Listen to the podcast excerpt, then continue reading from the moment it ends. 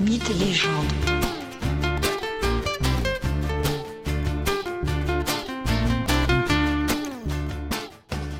Bonjour à tous et bienvenue dans ce nouvel épisode de Mythes et légendes. Aujourd'hui, je vous invite à vous attabler à la plus légendaire des tables, la plus prestigieuse, la table ronde.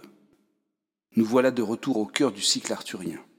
Le roi Arthur, roi mythique par excellence, a demandé à ses meilleurs ouvriers de réaliser une grande table ronde pour y réunir ses meilleurs chevaliers, les plus braves, les plus fidèles.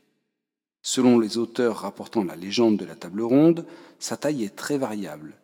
Si certains disent que 1600 chevaliers pouvaient y être accueillis en même temps, Chrétien de Troyes, plus raisonnable, parle pour sa part d'une trentaine de chevaliers attablés, ce qui en fait déjà une belle table. La forme de la table n'est pas anodine et non dénuée de sens. En effet, les tables au Moyen Âge sont le plus souvent rectangulaires. Une table ronde correspond à l'idéal chevaleresque médiéval. En effet, il n'y a aucune préséance, aucune hiérarchie, aucune place honorifique autour d'un plateau circulaire. Cette forme d'égalité affichée entre les chevaliers rappelle qu'ils sont tous humbles devant les principales quêtes qui les rassemblent, parmi lesquelles la quête du Graal. Un idéal réunit les chevaliers de la table ronde, faire respecter partout la justice, faire régner la paix.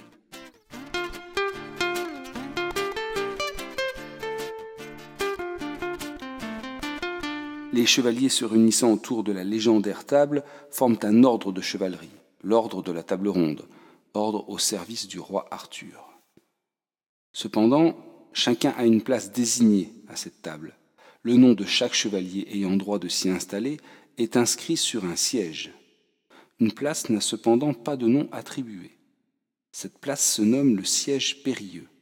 Il est réservé au meilleur des chevaliers, c'est-à-dire à celui qui sera capable de réussir la quête du Graal.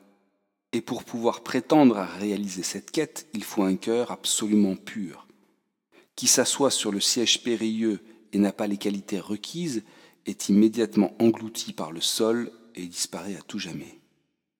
Il se trouve que même Lancelot, le si preux chevalier Lancelot, n'est pas assez pur pour s'y asseoir. En effet, il entretient une relation adultérine avec la reine Guenièvre. Cette relation l'empêche de réussir la quête du Graal.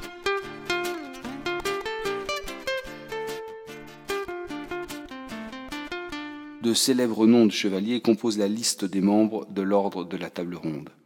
Parmi eux, outre Lancelot et Arthur, on trouve Galade, le vainqueur de la quête du Graal avec Perceval, mais aussi Gauvin, l'un des plus proches d'Arthur, ou encore Mordred, le traître en puissance, potentiellement fils adultérin d'Arthur.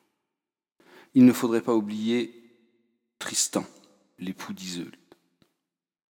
En effet, les qualités nécessaires pour être autorisé à s'asseoir à cette table sont de deux ordres. Des qualités morales, notamment la fidélité au roi et à Dieu, mais aussi la générosité, la bonté, le respect de l'honneur chevaleresque. Mais le chevalier doit aussi disposer de qualités physiques, celles d'un grand combattant.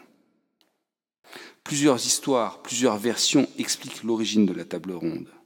Je vous ai dit tout à l'heure que le roi Arthur avait peut-être demandé à ses meilleurs ouvriers de la réaliser.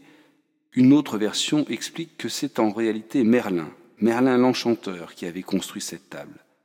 Il l'aurait alors donnée au père d'Arthur, Uther Pendragon. À la mort de ce dernier, la table serait revenue à Arthur, le nouveau roi.